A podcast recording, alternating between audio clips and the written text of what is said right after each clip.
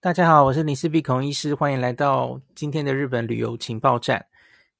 又到了要讲日剧的时候了齁，我们这个夏季日剧已经几乎都收尾了。那我其实也没有看太多，我这一季目前总共看六部，呃，第六部其实还没看完。那可是我就我看的这六部，跟大家排名一下。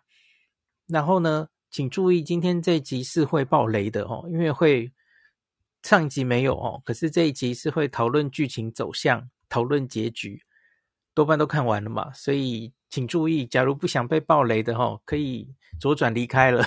那我可以先跟你讲我的小小结论哦，因为我都会把日剧分成四类嘛哦，经典必看、好戏值得一看、有空可以看，最后是。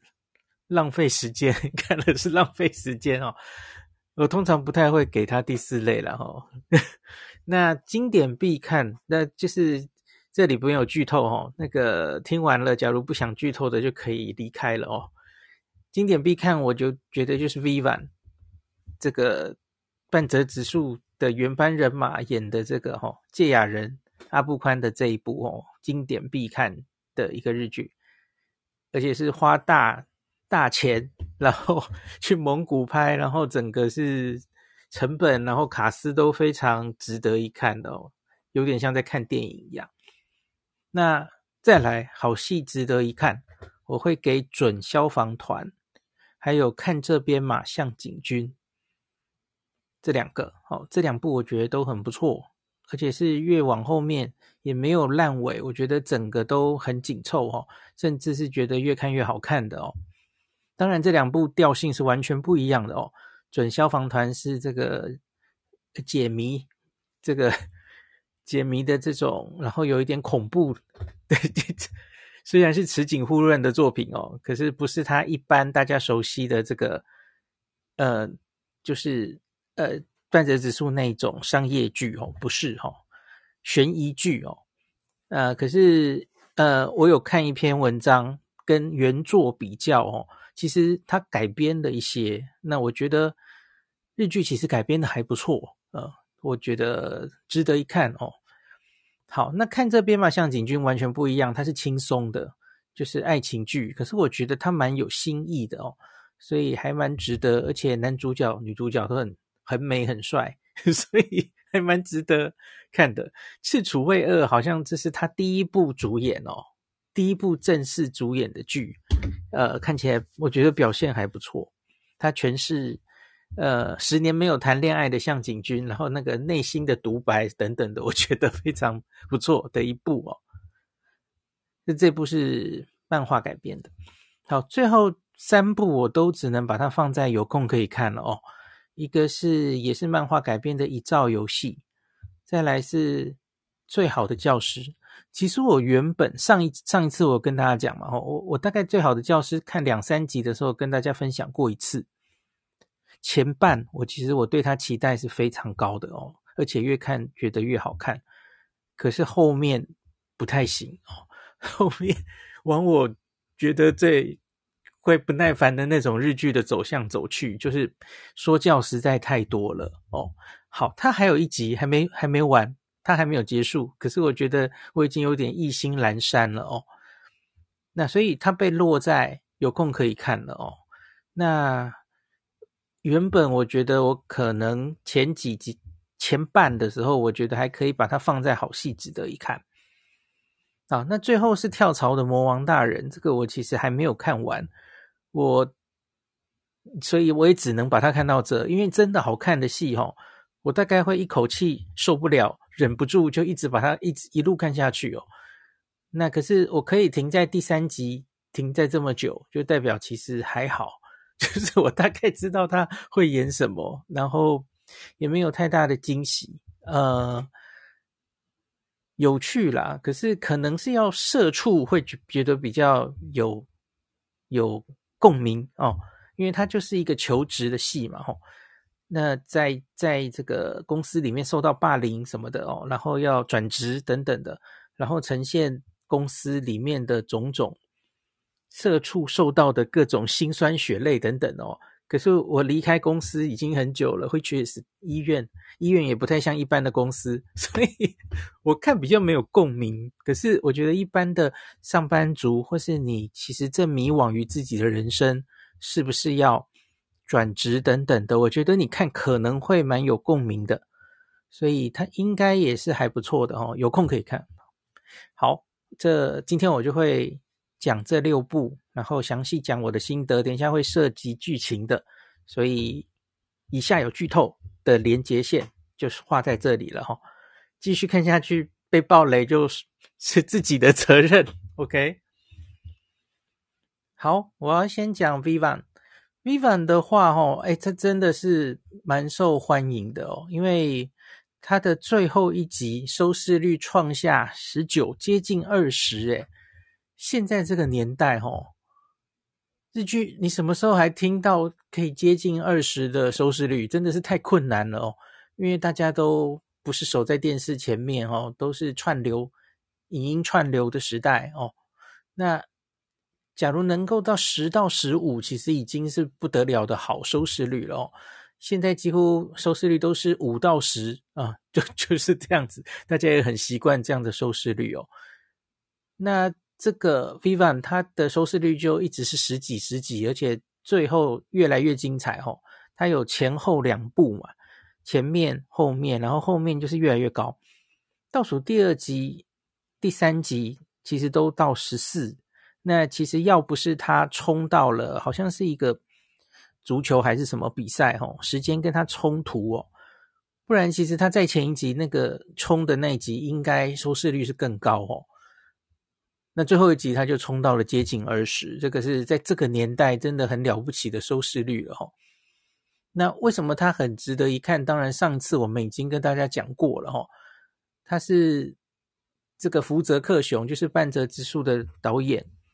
那他邀请了许多他之前在很多戏合作的一些大咖演员哦，把大家都 找来一起，像是大家应该知道《下丁火箭》，他跟阿部宽、阿部宽主演的哈，然后鹿王的役所广司，好，然后半泽直树的这个堺雅人啊，然后还有二宫和也，还有。松坂桃李，这个光听卡司就已经觉得这个非看不可了哈。那整个剧情，我觉得它有一部分哦，还是可以看到范泽直树的影子。这怎么说呢？虽然这已经不是池井户润的原著改编了哦，那可是像是它有一部分的跟商业有关的剧情，然后。有一些演员的表情很重视演绎，会做脸的特写，然后很多时候会反转，它的剧情会很大的反转，这个就是半泽直树很传统的经典的桥段嘛，哦，那这种大反转的时候都会让人看得很过瘾哦，所以光以剧情的这样子的安排来说，哦，真的是很像有半泽直树的影子，那可是呢，他又。不是完全的炒冷饭，因为这个题材是完全不一样的哦。一开始的时候只觉得这个，诶，这雅人演的怎么又是一个银行行员，然后好像做错事了，汇款误汇了多少钱，然后诶，这个这里怎么感觉又在演银行行员哦？可是后来你就发现完全走向不是这回事哦。呃，既然这集可以爆雷，那就可以爆了哦。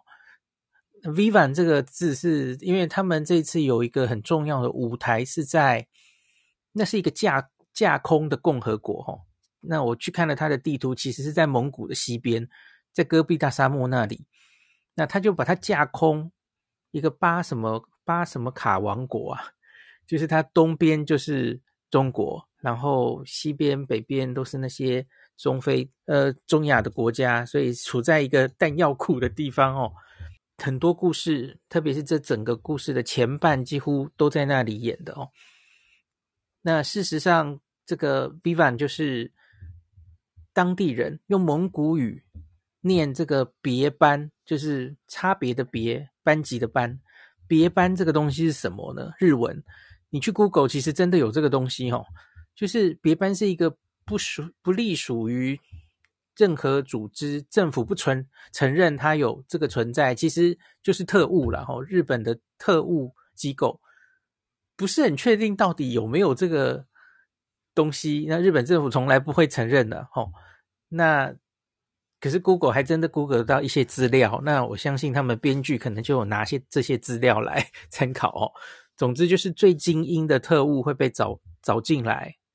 也许类似是日本不被承认的 FBI 的类似这样子的机构了哈，那他们就是在背后，呃，日本有很多像他们有说，呃，从九一一之后不是全世界有非常多恐攻嘛，哦，然后他就说，你知道为什么日本几乎没有发生过大型恐攻，对不对？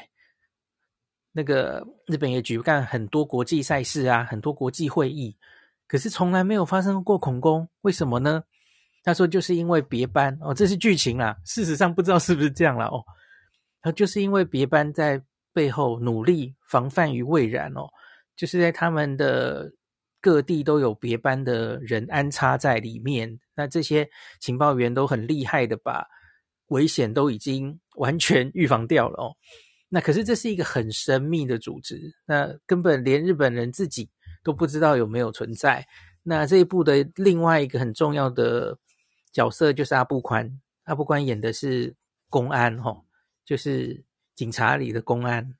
那他就在去蒙古查案，我为什么讲蒙古？巴尔卡王国是吗？那个去查案的时候认识了半泽直树，这样，认识了堺雅人。然后堺雅人在前几集的时候，你觉得看他好像就只是一个很普通的银行员，然后被卷入这样的事情，哦，卷入恐怖组织，然后去去这个地方追钱回来，然后就一直碰壁，然后还差一点丧命等等的。可是这里就出现了剧情里面的第一个反转哦，一开始还觉得大家好像是在开玩笑的哦。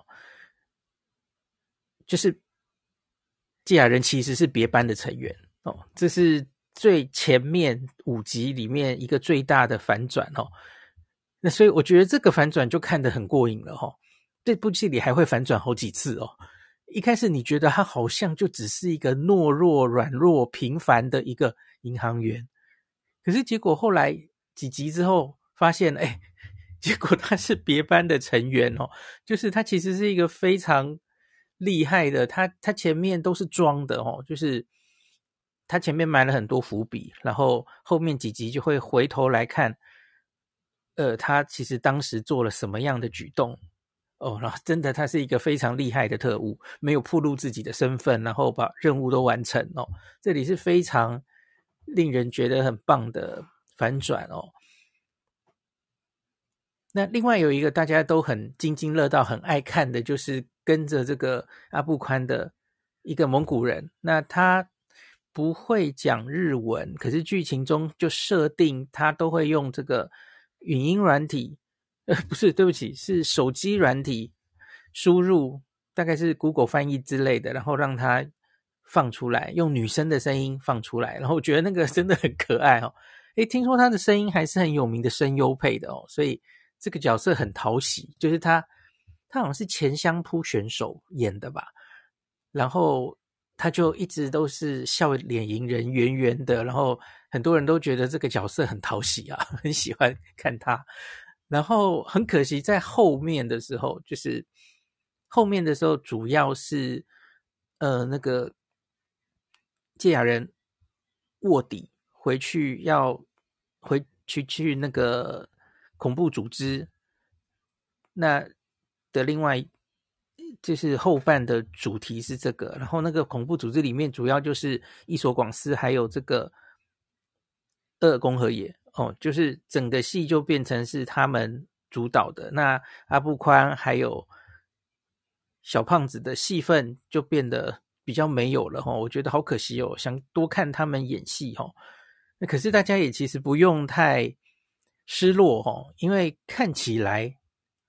肯定有续集。我好像在哪一个新闻还是什么看到说，他们有受访说，这个写这个剧本的时候，基本上就是以总共会有三集来写。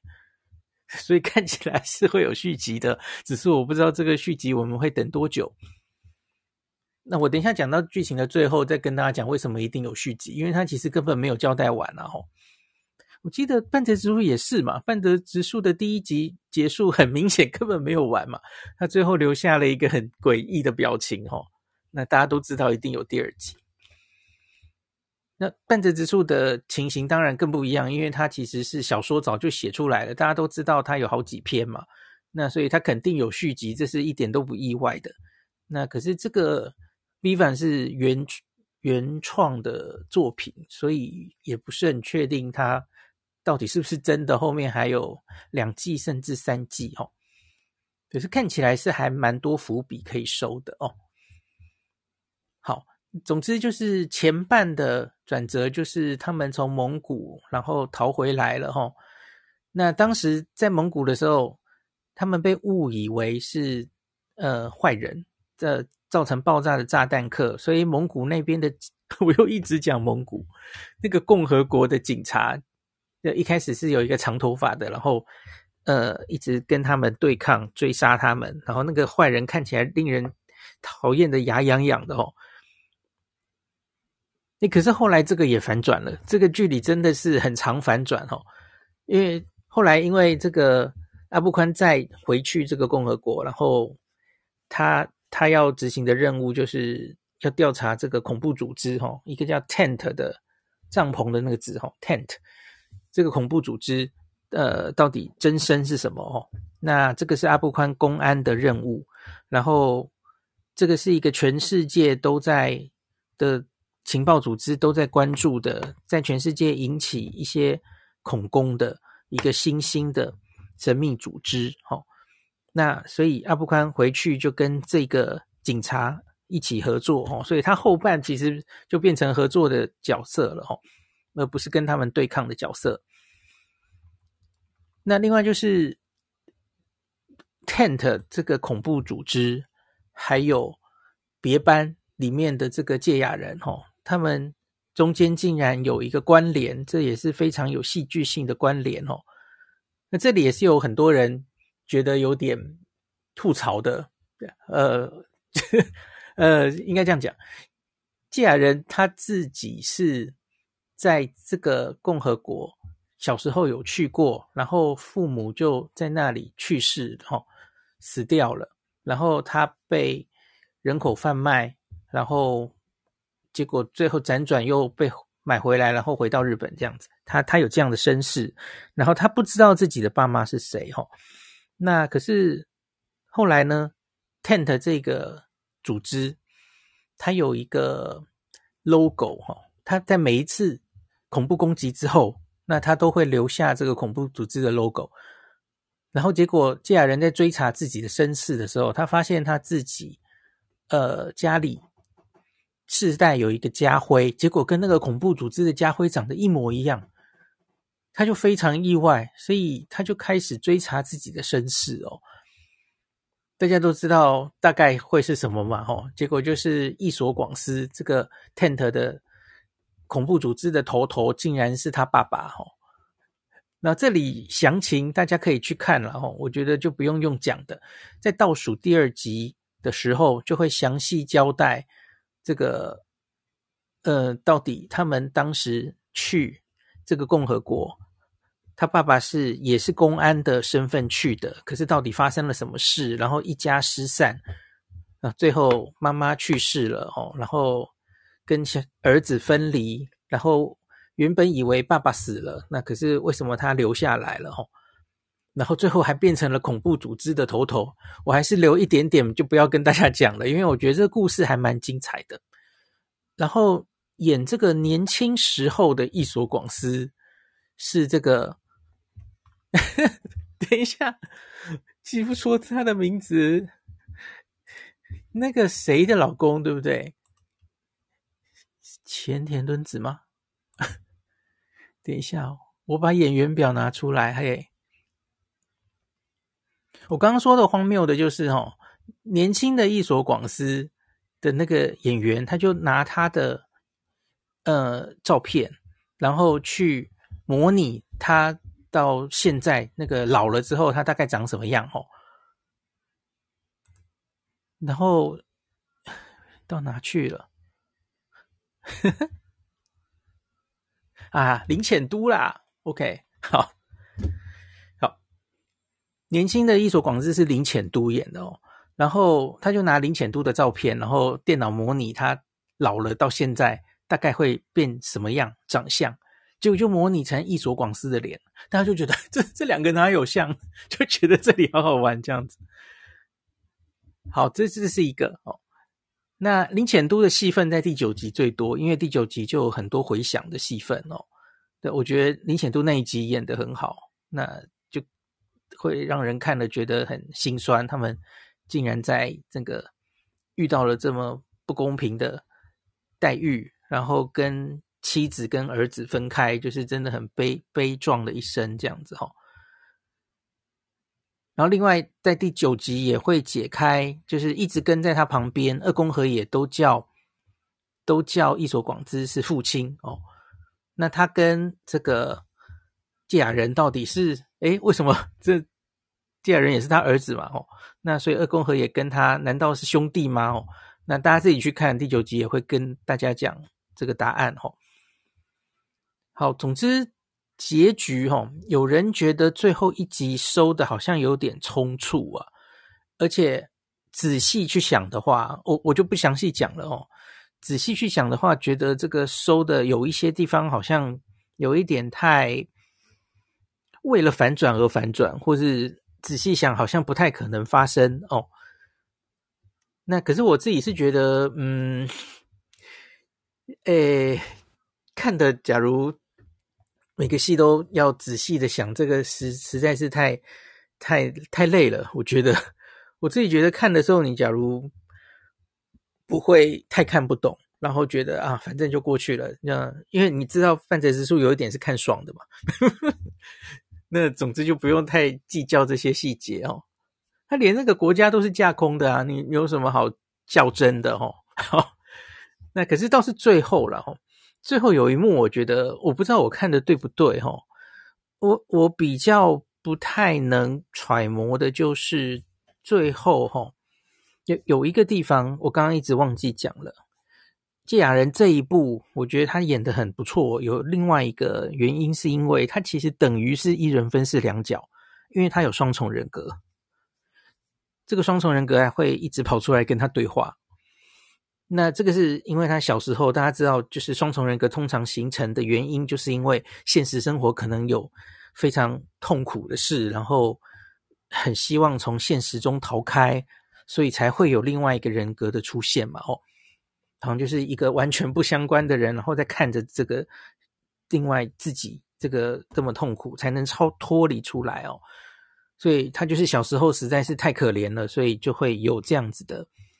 第二人格的出现，那这个第二人格好像就一直有前面就有说，这个真的必要的时候，假如你你要杀了你父亲，因为你父亲是恐怖组织的首领嘛，吼，那那时候你到底下不下得了手？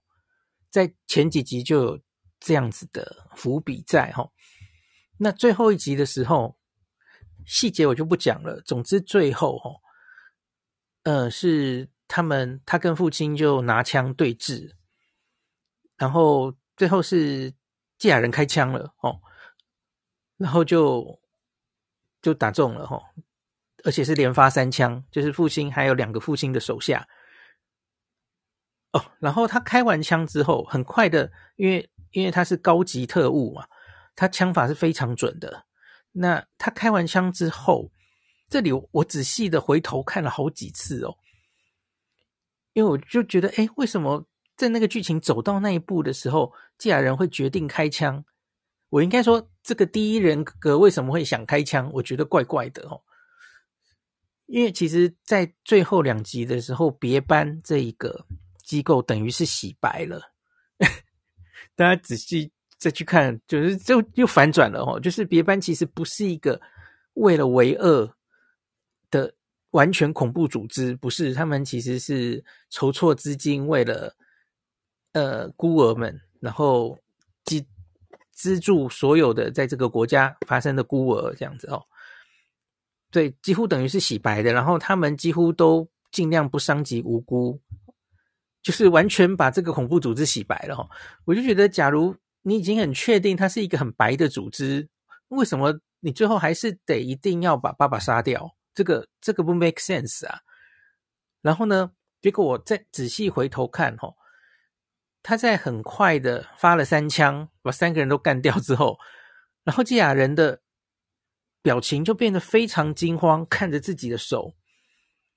所以我看到 PDD 那个日剧版也有人说，他应该是那个第二人格在那一个瞬间上升，然后把把爸爸杀掉，然后马上又回到第一人格，然后他就被自己吓到了。我觉得这样比较合理。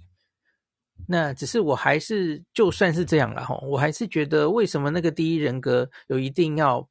想要把他父亲杀掉的的原因，这个我不太能理解。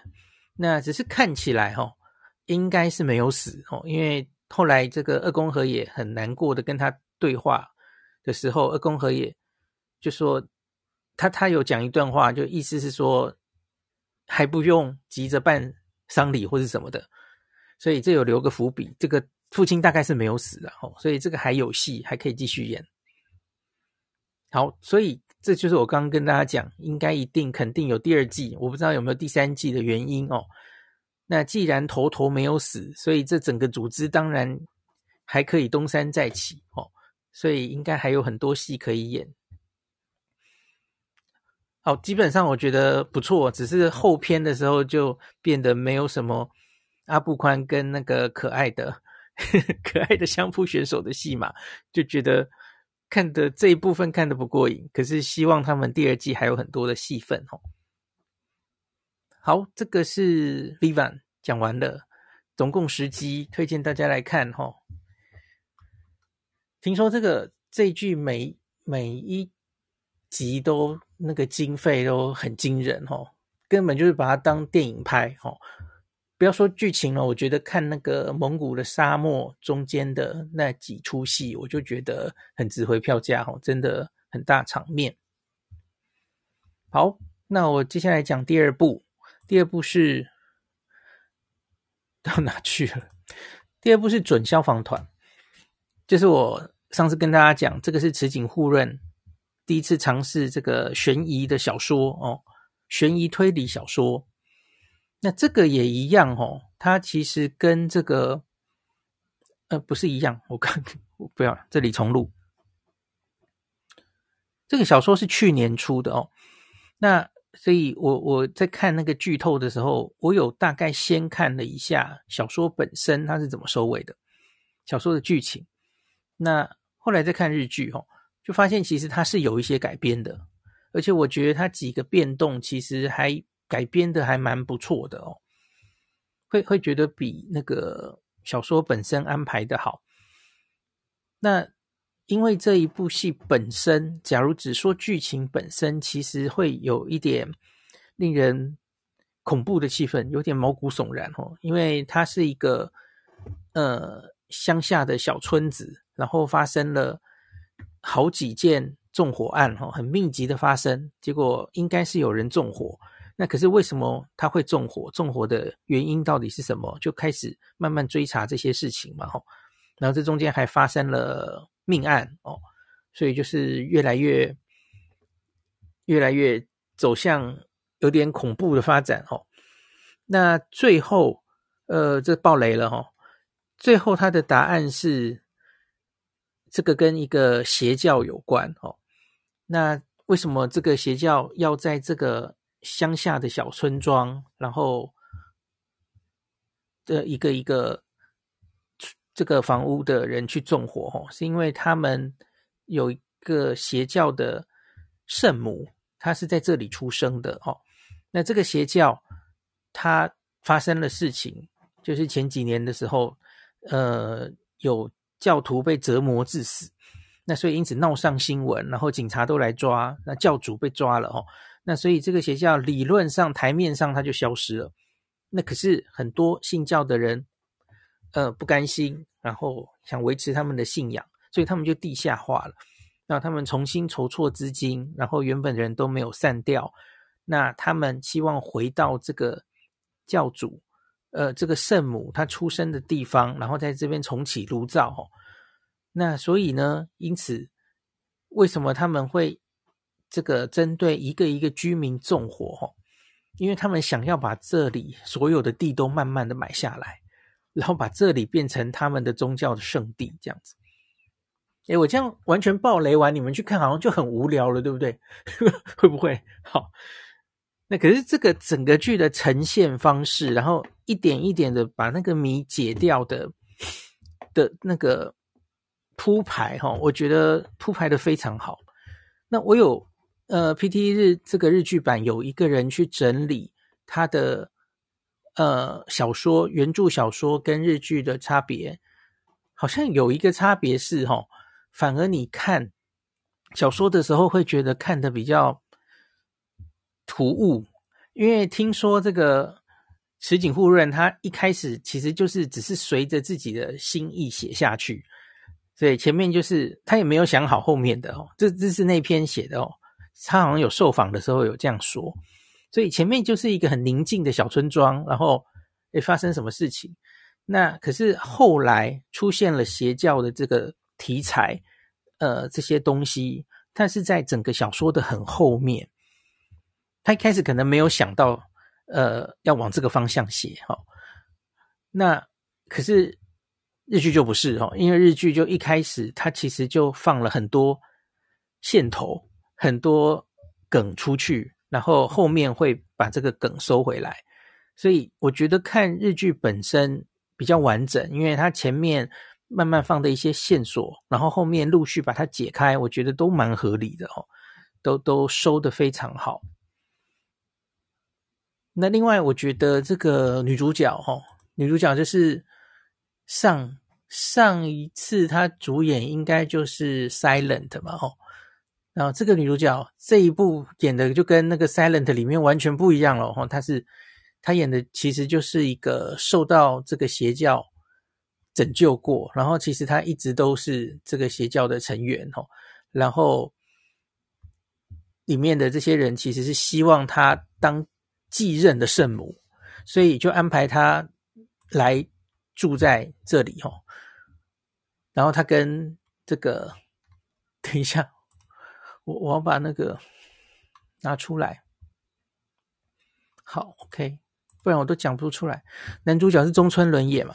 那川口春奈是女主角。那上一次她 Silent 演的就是就是很正常的一个女孩子，可是这一部她演的就是一个很神秘的哦，然后背后好像藏着秘密的这样子的女孩子。后后来证明她其实就是她也是邪教的分子之一嘛。那只是这里跟剧中好像不太一样哦。呃，那个小说小说中川口春奈。这个女主角她是有真的脱离邪教过，可是后来又被找回去。那可是小这个剧里好像就他一直其实都是这个邪教的一份子，没有离开过哦。那只是他被中村伦也影响，然后最后有被他说服，其实这只是个邪教而已哦，就是像是他们崇拜的那个圣母，呃呃，怎么样的证据？呃，为什么他说服他啊？其实这个邪教是不合理的哦。这里大家也可以看一下，我觉得这里转的也还算可以说服我了哦。因为那个 太细节的东西就不要讲了哦，不然大家看戏都没有都没有乐趣了。那另外这个准消防团的剧名，所以消防团本身的友情哦，当然是一个很重要的重点哦。消防团里面的每一个人，我觉得都还蛮可爱的哦，个性蛮可爱的。然后在这么其实看起来是有点神秘恐怖的戏里面哦，可是准消防团的每一个人其实这个呃都还蛮有活力的，然后蛮有一些笑点加进去，让整出戏其实看起来不会觉得这么乏味或是只是恐怖的气氛，所以我觉得还不错哦。特别是那个满岛光的弟弟哦，满岛真之介 就是演一个无脑的，可是很就是非常有活力的。然后另外这个小说里也没有的，就是在消防团里面其实有一个共犯哦，这这是这出戏里面的一个转折哈。我而我觉得这个安排其实也很很令我觉得不会觉得是为转折而转折，其实还蛮精彩的哈。小说里没有这个，可是还不错哈。然后另外一个大家常常提到的就是这个。中村伦也是小说家嘛，然后他的编辑，那他的编辑真的很可爱。那个编辑明明这个是山本耕史了哦，非常可爱，因为他常常就从那个东京冲过来，冲到名古屋这边呢，那常常就穿着夏威夷的花衬衫过来哦，然后很很有趣啊哈。这个好像在那个小说里也没有这号人物，或是没有这么活泼吧。那总之，这个改编也让人觉得很有趣哦。就是他是一个非常亮眼的配角，大家会期待山本跟死下一部又要在哪里出现，然后又会说什么样的台词。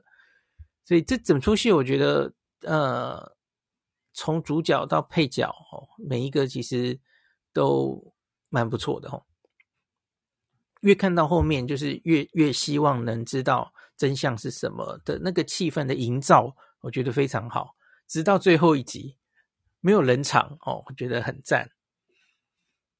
好，所以很推荐大家来看这一出，这是今天推荐的第二出戏哦。好，第三出，第三出是小品的爱情剧了。通常我个人不会把这样的爱情剧摆在。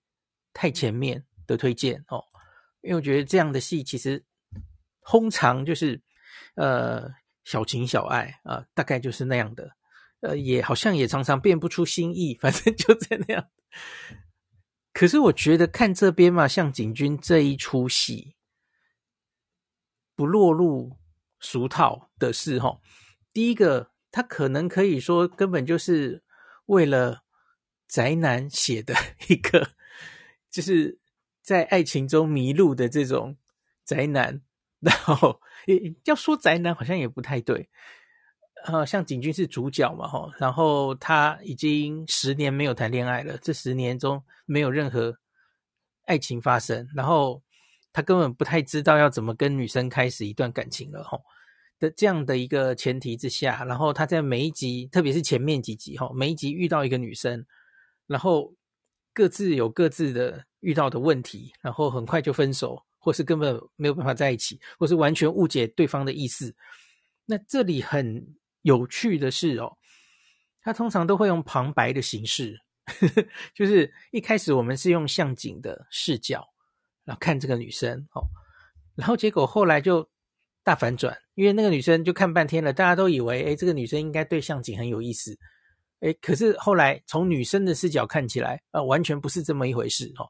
然后你就会衬托出，诶，我们真的男生很难懂女生心里在想什么，只从她说的话，从她 表现出来的行为，哦，有时候会完全读错空气这样子哦。我觉得这个是比较少见的爱情戏的表现手法。那特别是他前面几集，就是几乎每一集出现一个女生。所以有各式各样会遇到在感情中会遇到的状态，那我觉得这个还蛮值得深入去看的哦。有有蛮多东西可以思考的，特别假如你是还没成家、还没结婚、还在爱情中迷惘的人，我觉得还蛮值得看的。特别是男生哦，你会可能比较稍微知道女生在想什么哦，我觉得还蛮有趣的。然后呢，这个剧，这个剧在后半就没有这样了。一集出现一个女生，然后那个一个主角就结束，呃，一个一个女生的感情就结束了。没有没有这样，因为这样子其实太多集的话，大家一定会疲乏的哦。后来就变得比较长了，因为有两个比较重要的女生出现了，一个就是向井的前女友，是一个非常重要的存在，因为十年前跟他分手之后，向井心里一直忘不了他哦。然后他其实也根本搞不清楚为什么十年前会分手，因为根本没有讲清楚。然后，呃，也根本不知道为什么分手，所以他心里一直就有一个疙瘩，所以我觉得这也是为什么他没有办法义无反顾再开始下一段感情的原因之一哦。那眼前女友的这个人是前那个乃木坂四十六的深田绘梨花哦，那这个角色哦其实很不讨喜。因为我就看那个日语版，有一堆人就骂这个他演的这个角色是渣渣女哦。好，一下要爆雷了哈。那他当然最后就他们复合了哈，他们大概有两三集是复合的状态。那可是后来又分开了哦。那分开的原因就是去问他，其实问清楚了为什么当年他们会分手哈。其实很简单的讲，就是深田惠梨梨花不想结婚哦，而他不想结婚的原因也很简单，或是觉得我觉得有一点幼稚，该怎么讲呢？因为他爸爸，他的爸爸整天就是其实是很传统嘛，就是所有的家长哦，爸妈都希望你赶快结婚，然后有有成家成家立业哦。女生就赶快在什么年纪之前生小孩等等，然后他爸爸会整天说你那个亲戚那个谁哈，那个他是阿姨吗？哈，那就是没有结婚哦，然后所以这个你要去多陪陪他，因为他没有结婚，所以他很寂寞很可怜哦。他从小就是在他面前会讲这些话，然后就是整天催促他要结婚，那导致他对于结婚这件事情很反感。他就觉得为什么我们一定要约定俗成的社会上就说到一定年龄就是要结婚，女生一定要这样结婚才会幸福，然后一定要另外一个人带给你幸福，他他就是反抗的，他不希望接受这些事，就这样而已。所以因此他跟向井当时会分手，就是因为他们谈到了结婚，他就说不要，而且他也没有跟向井说清楚。然后后来呢，他有一段好像是五年的感情，哦，也是刚刚分手而已。那他跟这个前男友也是，也是前男友想结婚了，然后他就跟人家分手了，而且还没跟人家讲清楚。所以经过了十年，森田绘梨花这个角色其实根本没有长大，他其实根本没有，呃，该怎么讲呢？他他基于。他不想跟结跟人家结婚的这个理由，其实只是因为想反抗爸爸。其实他不知道自己到底要什么，他也还没摸索出来。只是他就是卡在这种情绪中。如是者已经三十几岁了，所以都一直没有办法往前进。大概就是这样。然后，所以这样的角色设定。然后他跟向井复合嘛，吼，那他就是很怕寂寞，很怕一个人。他因为他几乎都是一直有男友的状态嘛，那可是他又不想结婚。啊，事实上，呃，我觉得这出戏好看的就是，你当然很有可能遇到这样的女生呐，很有可能嘛，吼，还没有想清楚自己要不要不要结婚，需不需要结婚，还没有答案。然后男生要结婚的时候就就排剧，吼，那。我觉得最后其实是向井经过了这么多女生的考验的的历练哦，原来他只是一个真的就是什么都会想太多，然后也抓不清楚女生的心思的的一个这样子的男生哦。可是我觉得经过那么多之后，然后还有不要忘记我们还没提到另外一个女主角哦，就是波流。那波流就是一直担任他的类似是军师的角色哦。那一开始看起来好像他就是头头是道哦，对男女关系就常常会给向井当头棒喝这样子哦。那可是后来你越看到后后来就发现，其实波流又何尝？其实他跟这个前女友哈有一样类似的状况。因为波流的，呃，我们来讲到波流这边好了哈。波流的状况是哦，他说他最呃喜欢就是像是吃一个草莓圣代，那、不是就是冰淇淋圣代，很漂亮嘛，吼，他最享受的就是吃完上面放的那些漂亮的水果那些东西，吼，拿上来那一刻，然后把最上面最漂亮的东西吃掉。那他说下面呢，下面的那些剩下那个冰淇淋啊，然后那些 cookie 那些东西呢，他就不喜欢了，哦。所以呢，他说这这应该跟他以前的恋爱经验有关。那他就是爱情，就是最神神秘秘，然后两边在测试的那个时候，就是是氛围最好的。可是，一旦两个已经确定在一起，然后要深入交往之后，通常就会看到下面的饼干，就是真实、比较真实的日常的一面哦。那他没有信心。自己的那一面会为人喜欢，所以他通常都不显露自己的真心，然后在感情最好的那个时刻，他就不敢再继续深入了。好，其实你看，这 这些女生每一个人都各自有各自的问题哦。然后，然后所以波流虽然说的一口好爱情，可是问题是他自己可以说几乎没有真正进入。最实质的那个饼干的部分，他其实根本就是一个说的只会打嘴炮的一个爱情专家。我觉得，那最后其实我觉得向井完全长大了哈，在感情上面长大了哦。那反正就是最后呢，呃，这这两个最后那个，我觉得向井虽然是自己觉得不能再这样下去了，跟前男前女友分手。然后，其实我觉得是这个时刻的前女友生田绘梨花，她是配不上向井的哈，她根本不知道自己要什么哈，也不要再浪费彼此的时间了哈，等你自己知道要自己要什么再说吧哈。那我这里也有去看原作，有有人这个比较原作漫画，其实这个就原作漫画还没有画完，而且在比较前面的部分。所以最后几集其实根本就是原这个电视剧本才有的哦。那有人说这个原创呃漫画里面的这个前女友是更渣的，因为他在短暂跟向井这个一分开之后，他就去跟前男友复合了。他就是完全不能忍受寂寞的人这样子哦，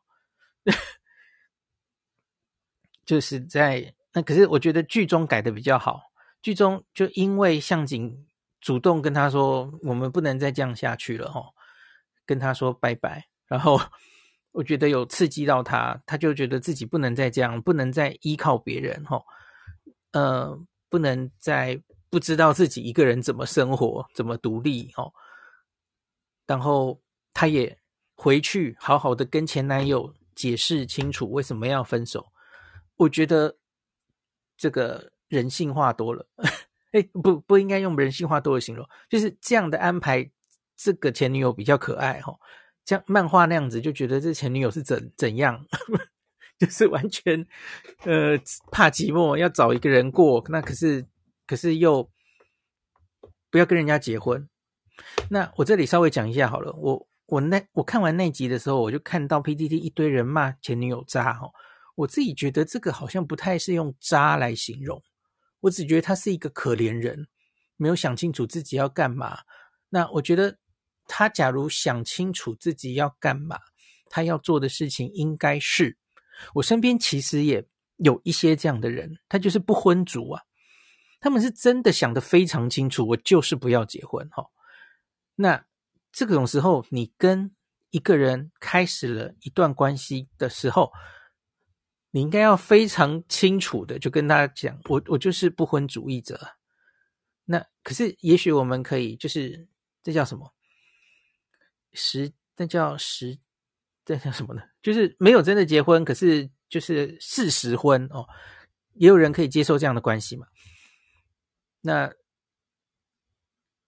因为多半的人可能会期待最后会走上结婚的这条路，所以你假如跟多半的人不一样。你当然应该要事先就跟对方讲，特别是假如大家都是适婚年龄的时候，我们有几年可以耗，你当然要好好的跟对方在一开始就讲清楚嘛，而不是你看这个前男友好可怜，向景还只耗了几年，而且是很年轻的时候。可是他这个前男友跟他耗了五年呢，都已经几岁了，然后提到结婚，然后马上跟人家分手，就这一点当然是很不好了哈。可是我觉得你要用渣来形容吗？渣是那种什么劈腿啊，然后说谎啊，背地里怎么样怎么样啊，欺骗人家，好像还没有到这么严重吧？我觉得他其实自己也是没有办法完全理清自己到底要什么不要什么的状态哦，所以你要他跟我那些不婚的朋友一样，就斩钉截铁就跟大家讲，我是不会结婚的哦，这样，呃，好像也。不会嘛，吼。那我觉得，假如是我自己遇到向井的这个状况，我未必会，我未必会直接就离开，吼。我可能就会，哦，因为是这样啦，因为我很知道我是自己要什么，我是土象的，土象星座是务实的，谈任何感情，我从头到尾就是想最后会以结婚为考虑。日剧不是常常有一句吗？就是请以结婚为前提跟我交往，这对土象来说。一直某都是这样的，我我不会为了谈感情而去 谈感情的，哪有那么多美国时间哦？呃，也因为我是医学系的关系吧，我我能交朋友、认识异性的时间真的很少，我能认识的人其实也很少哈、哦，所以我假如不把握机会、把握时间哦，完全就是以结婚为前提，我大概这辈子很难结婚。好，这 个大概就是这样。那所以我可能会反过来。帮助前女友说你：“你你我我可能会说服他，你你这个不不想结婚，其实就是因为你父亲。可是你自己想要的到底是什么？我可能会慢慢帮他厘清这些事哦。结婚真的，你又那么怕人，没有人陪伴，那所以你不觉得你这个这样子已经坚持了从小到大的这个不想结婚的这个念头，其实是冲突的。”这不一定是对你是最好的选择啊！那你真的知道结婚是那什么回事吗？哦，就就其实向井，假如有这么对自己有自信，自己也知道是什么，然后他其实完全可以回过头来好好的帮他前女友也成长哦，而不是这样就只能离开这样子哦。好啦，那波流是最后一段了哦。那很多人在说。假如他跟波流就是在最后就在一起的话，其实这出戏也蛮无聊的，对吧？因为原本他们就是很好的异性朋友，是可以聊天的异性朋友。那常常有人说男女之间是不可能有纯友谊的嘛，这个其实也是 cliché，然后这个常常日剧里会有这种 cliché 的的的那个剧情。那所以。假如一开始就只是朋友，然后后来最后，哎呦，蓦然发现这个人其实在我心中已经好重要了，然后就在一起了，这个就有一点俗套了。所以我最后早就已经有想到，他大概最后就是开放性结局了。哦，向井有跟他告白，然后波流就他就承认自己其实真的很困扰。哦，很显然就是他真的就是只把他当成普通朋友。没有那部分的想法，可是他又多想想。他说他很享受跟他聊天的时光，然后可以完全把真正的自己表现给他看，which 是非常 难得对波流来说哦，因为他对所有的异性其实都是故意隐藏自己的那一面，饼干的那一面他都不要让大家看到哦。我觉得那那个他们的对话也很好哦，就是那个时候波罗发表了这个。冰淇淋圣代说的时候，向井就非常大声的跟他反驳。他说：“不对，吃冰淇淋圣代，我觉得就是要吃下面那个部分，那才是冰淇淋圣代的本体呀、啊。那个冰淇淋混着那个那 那个饼干，那些才是它最好吃的部分呐、而不是上面那一些啊装饰的很漂亮的那些水果，那些就只是。”哎，我觉得这一个比喻真的是这整出戏画龙点睛的一个比喻，哎，非常非常的正确。我我个人觉得啦，吼，我觉得可能也是编剧很想跟大家讲的话，吼，我们要看事情的本质啊。你看波流搞了半天，他这一辈子都在那个冰淇淋，都在那个水果上面混，真的下面的地方才是你，假如真的要跟一个人深入的交往下去，甚至是走上一辈子，那个才是你们每天的日常，那个才是平淡的幸福。那向井的妈妈有讲一段，就是他女儿问他：“呃，你跟爸爸结婚有幸福吗？”我觉得那一段台词也很好哦。那这一部戏我觉得好的地方就是。我觉得那个对白其实都不错哦，而且都不是很俗套的那种感情观，我觉得还不错。那波流最近最后其实就是也没有答应，因为那个好像也不算是一个怎么讲呢？可是他就是说，我不希望失去这个朋友嘛。诶，他是这样讲的吗？他说，所以我又站在你的面。面面前的哦，所以总之他们就会继续当朋友，那这就是个开放性结局嘛，那这样很好啊。然后最后要讲一下这出戏里面一切都好，可是我最受不了的就是向井的妹妹，向井的妹妹，然后还有跟他的先生哦，他先生很可爱，然后也很可怜，他先生就是开一个餐馆，然后。他做的咖喱很好吃哦，他先生叫元气，然后这个剧中所有的人，然后这个是波流跟向井最爱去的一间咖啡馆哦，所以很多戏都发生在这个咖啡馆里面。那他的他们就刚结婚嘛，他的妹妹刚结婚，那可是我觉得他妹妹就是又是一个想法哦，他妹妹状况不太一样，可是共同的重点就是。我刚刚说的前女友波流，还有这个妹妹，其实都不能算是善于沟通的人。那可是妹妹更麻烦，因为妹妹自己的想法非常非常多，也一样啦。她可能没有办法厘清自己到底真正想要什么。那更更何况是跟对方好好商量，他是没有这个能力的。那他会期待。对方要猜到他的的心思，然后做出回应，而他先生元气哪有这么强的能力？哈，那 所以他们就会最后竟然走上就真的离婚了。那妹妹的这这一对的剧情大概持续了两三集吧。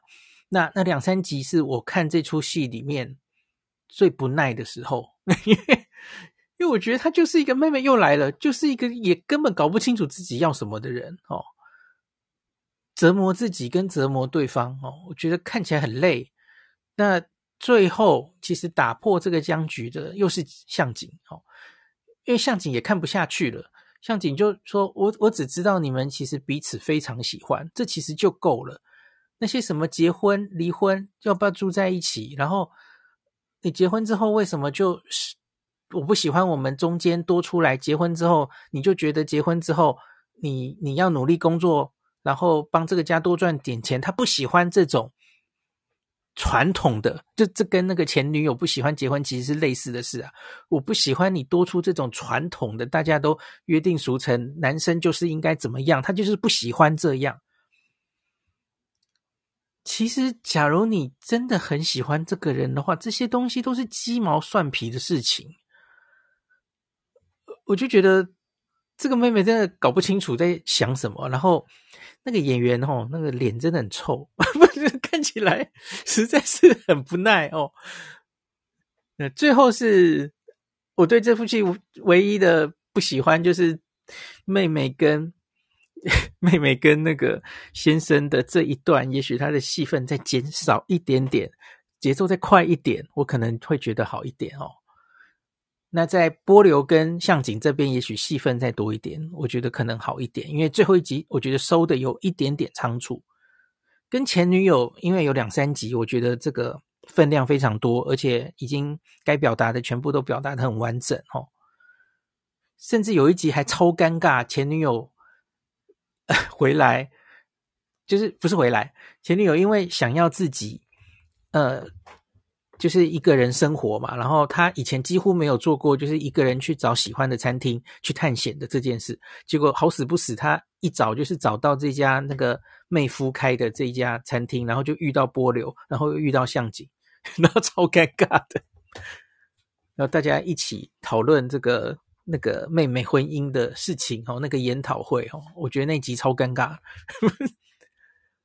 好啦，总之就是。小品的戏我常常看啦，可是我觉得这出戏表现的形态，我觉得还蛮新的哦。好，我忘记讲了，我我总觉得还有一个特别篇应该会有。怎么说呢？因为我前面不是说这出戏表现的形式很有趣，就是一开始是向井会有各种旁白，然后从男生的角度来看两个人的关系，然后通常后面就会有女生那边的 OS 哦，女生是怎么看的？但前女友也有这一段，那可是波流这边没有，就是我们不知道最后波流到底他前面的这一段跟向井一起的时光，他到底是怎么看的？特别是最后一集那个时候，所以我总觉得好像应该要有一个特别篇，把波流的内心的 OS 也演出来，才比较完整哦。好吧，所以还是很喜欢啦。哦，那瑕不掩瑜哦。就是整个看起来觉得很轻松哦，那可是又觉得其实可以有所获得的一出戏哈，还不错。好，这个是好戏值得一看的两出哦，准消防团跟看这边嘛，向井君都讲完了哈。好，接下来我们来讲三出有空可以看，这个我就不会讲太多了哦。我先讲最好的教师好了，我觉得是开高走低。他听说是三年 A 班的那个原班底吧，还是编剧编的？吼，你也的确有这个样的影子。我上一集跟大家说，我觉得好像是看那个女王的教室，然后再加上一些重启人生的桥段，因为重启人生是再过一次人生嘛，吼。那这个松冈莫优，吼，这一集的这个一开始第一集。就是松冈莫优从学校坠楼，坠楼被学生 某个学生推下去，那他看清楚了，那个学生的手上有绑着，就是他的这个班级的学生哈，毕业生，所以是某一个他的学生恨他恨到把他推下来，可是他没有看清楚那是谁，那结果呢？他马上又醒来，结果他回到了一年前高二的时候。开始带这个班的时候，他又过了一次这个人生，所以这是他的第二轮的人生哈。那所以，所以这样的开头其实还蛮吸引人的哦。虽然觉得诶有重启人生的 启发哦，那可是他就是变成重来高三的这一年的话，那他主要任务当然就是要找出到底是谁。这么恨他，吼，最后在毕业典礼那天会把他杀掉。他希望能预防这件事发生嘛？那也因为有这个目标，所以他就跟第一辈子的时候，跟第一轮的时候，他就完全不一样哦。他就是呃，很关心每一个学生，然后很努力处理每一个学生的状况。好，可是后面其实当然就你可以预期这个戏的走向大概是什么样，就是那种收服宝可梦的。那种类型嘛，就是一集收服一两个学生哦，这种很呃很常见的形式哦。那一开始我还蛮喜欢这出戏的前半，因为我觉得它至少故事还不会太俗套哦。那可是后半大概第六七集吗？还是七八集左右？我觉得渐渐不太对了哈，因为我觉得。他说教的部分越来越多，而且节奏变得很沉闷。那我虽然很喜欢松冈莫优哦，可是，哎呦，真的不太行，因为那个最后真的就是太沦于说教了。大家都很讨厌，就是蛮多人觉得日剧有一些日剧的很麻烦的地方，就是很爱说教嘛，说大道理哦。那我。其实不会特别讨厌说教这件事，就像是女王的教室从头说教到尾啊，那根本就是说教的女王，对吗？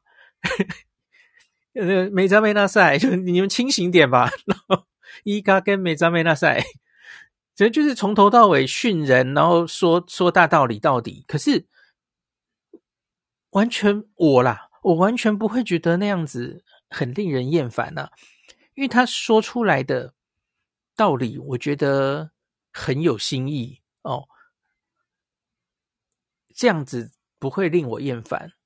那就像是东大特训班也差不多吧。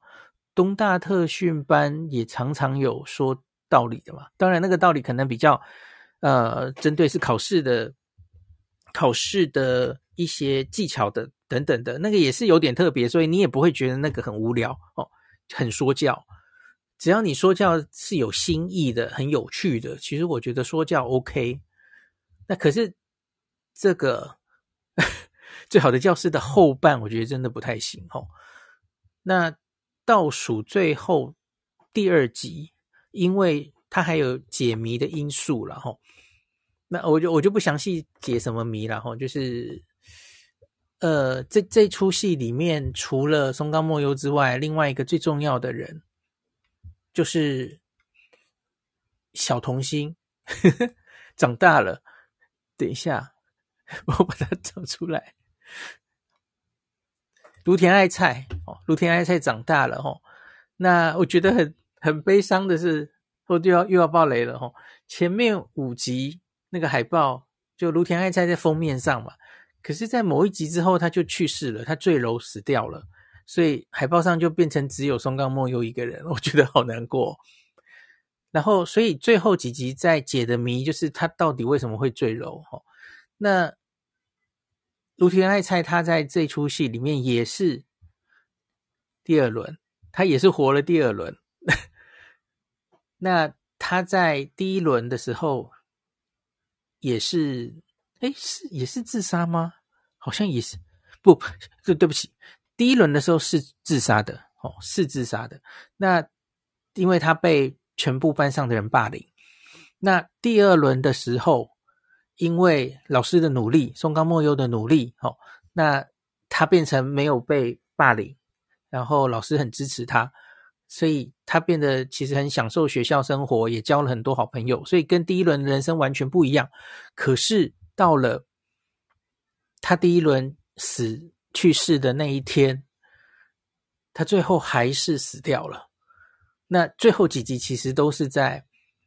厘清就是到底发生了什么事，他为什么还是坠楼了？哈，很显然他在第二辈子的时候是没有什么自杀的动机的，哈。那所以也有人就很担心，诶，所以这个是暗示着说这个命运几乎是不能改变的吗？这个还是会在同一天死掉，所以松冈莫又在最后一集会不会还是在 毕业典礼那天会死掉呢？哦，那这个就是最后一集留下来的悬念，哦。好。所以最后两集要收尾，他还没有。我录录音的这个时候，其实最后一集还没有播齁。那所以有这个悬念，所以会让人比较想看下去。可是在这两集之前的，实在是我觉得实在看不太下去，然后有点沉闷齁。好吧，那有几个就是原来很坏的学生哦，那个转变，为什么他忽然？变成好人了，忽然想悔过了的那个过程，我也觉得不太能说服人、哦。啊，总之就是，嗯哼，原本我对这出戏的评价有比较高，可是后来就有一直往下，哦，有点可惜。当然，看卢田爱菜跟松冈莫优演戏还是不错的、哦。好，另外还有一个没有什么存在感的老公啦哈。哦就是 那个松冈茉优的老公是松下晃平，戏份不多，好像来客串的这样子哦。好的，那 by the way，他在第一轮人生，松下晃平是有跟他离婚的哦。可是第二轮就他们有好好的沟通，因为他知道有这件事会发生嘛。他在第一轮的时候，她老公跟她提离婚，她完全搞不清楚为什么，然后。也问不出来为什么老公死都不讲，然后最后就拖了半年还是离婚了。那因为这个第二轮她知道有这件事，所以就提早跟老公好好的沟通，所以就预防了这件事发生，就是老公还是愿意留在她身边哦。这也是第二轮的好事。好，OK。我都一直在想，会不会有某一个学生突然都都跟那个重启人生一样，出来问他说：“老师，你是第几轮了？我已经第五轮了。”我不知道会不会这样子。好了，总之这部戏还没结束哦。我个人觉得他应该最后会撑过毕业典礼那一天吧，都积了这么多阴德了，对不对？啊，不然 怎么会这个日剧好像就没有什么教化的意义了哦？那他可能会这个照重启人生的节奏，那就是这个毕业典礼那天撑过了，然后一个礼拜后死于车祸，然后又开始第三轮的人生。好，对不起，我在演什么？好，这个最好的教师讲完了。那再来，我们讲这个一兆游戏哦。一兆游戏，我觉得就是爽剧了哈。那已经结束了哈。那我基本上觉得不用脑就把它看过，其实还蛮爽的。然后这个也是漫画改编的哦。然后这个是木黑莲、佐藤勇斗还有金田美一主演的。呃，详细要怎么讲比较好呢？因为，因为它其实就是新创的一个团队，然后涉足各种各样的产业哦，包括了呃卖花的啊，然后游戏、手机游戏、手游，然后他们也想自己开自己的 television 哦电视，呃涉及各种产业，然后最后倒数好像是第二集吗？还讲到了行动支付哦。行动支付那里，我们不是最近正好整理了哈，就是 PayPay 嘛。然后它里面还提到，就是他们想推出自己的行动支付，然后跟这个 C 卡或 Passmo。呃，剧中当然把它改了另外一个名字，可是你很明显就知道他在影射 Suica 跟 PASMO。然后想要弄成最大的行动支付，哎，我觉得这个其实还蛮有趣的哦。那呃，这出戏。有另外一个看点，就是金田美英跟木黑莲的对手戏，然后他们其实就是表面上看起来是敌人，可是看起来金田美英其实是非常欣赏木黑莲加佐佐藤勇斗这两个年轻人的哦。那所以我觉得金田美英演这个角色很不错诶，因为她上一次她演的是恶女吗？恶女的那个角色，我觉得。有一点太，当然那个是那个角色就是要演的那么阳光，然后有点傻气，然后就是很有元气的那个样子。可是我个人觉得太过了，那反而金田美英演这种比较冷漠，然后比较骄傲，有点神秘的角色，我反而觉得很适合他。吼，我觉得他这个路线的角色他会驾驭的比较好。原本那种。就是上一个那个太可爱、太无邪了，反而怪怪的哈。我觉得很有邪气的角色很适合他。然后木黑莲就是很帅啊、然后呃，一样，这就是爽剧啦。我觉得剧情本身其实就不需要太太这个，因为在现实中大概都不太可能发生的哈，那就不用讲太多了。我觉得就是杀时间哦，很快的不用脑把它看过去，那是还蛮有趣的剧哈。好，最后一部，今天要讲的最后一部，其实我还没有把它看完哈。那它叫做就职哈，就是跳槽的魔王大人。他是在讲这个呃一个求职的公司，然后所以他在讨论的都是一些想要转职的人们哈，然后就会来找这个公司，请他转职变成职涯的顾问。然后这个主角是陈田林，就是《逃亡 EF》的那个主角哦。然后他是一个非常毒舌的职涯顾问，然后就是会问你很多问题，然后把你批得体体无完肤，然后由此让你自己真的知道自己想要什么哦。然后女主角是小资风花啦哦，从那个听我的电波啦，听我的电波吧的那个小资风花，忽然变成现在这样哦。他变成社畜，然后 变成一个也是完全搞不清楚自己要什么的，然后唯唯诺诺的一个一个普通的上班族、哦。觉得有点不习惯。那我这个日剧其实只看到第三集，然后就一直停在这里，因为我觉得大概可以想象他接下来的状况是怎么演哈。呃，我觉得假如你是上班族，然后自己其实对现在的工作也不是非常的满意，然后对自己未来有点迷惘，不知道需不需要转职。也不是非常喜欢现在的工作，呃的话，我觉得其实你可以来看这出戏，应该会有一些启发的哈、哦。很对于找到真正的自己，应该会有蛮大的帮助的哈、哦。我因为离开公司，所谓的公司很久了，所以好像还好，没有太大的共鸣这样子哈、好了，我讲完了。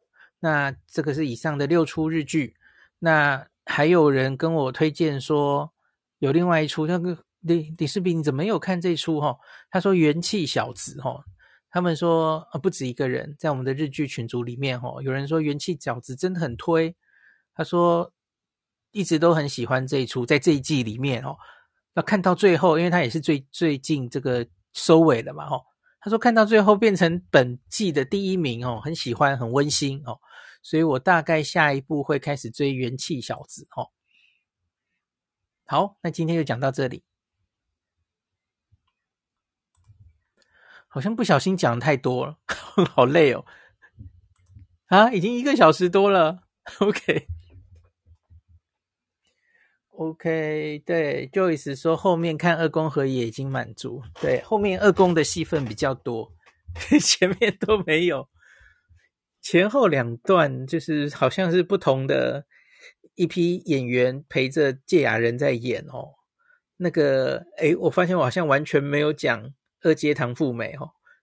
我觉得他感谢您收听今天林氏璧孔医师的日本旅游情报站。疫情后的时代，孔医师回到旅游部落客林氏璧的身份，致力于推广安全安心的日本旅游。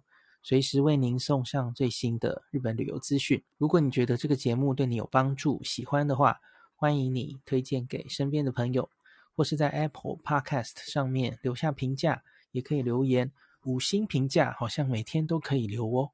行有余力的话，欢迎您赞助林氏璧孔医师喝杯咖啡。如果你想看到更多林氏璧发的日本旅游资讯，欢迎你加入脸书上的。日本自助旅游中毒者粉丝专页，或是我也有 Line 的官方账号 Telegram、Instagram，这些连接都在 Podcast 前面。我的电子名片里，可以在一个页面就看到我所有的发声管道，都欢迎您加入。那我们就下一集再见喽。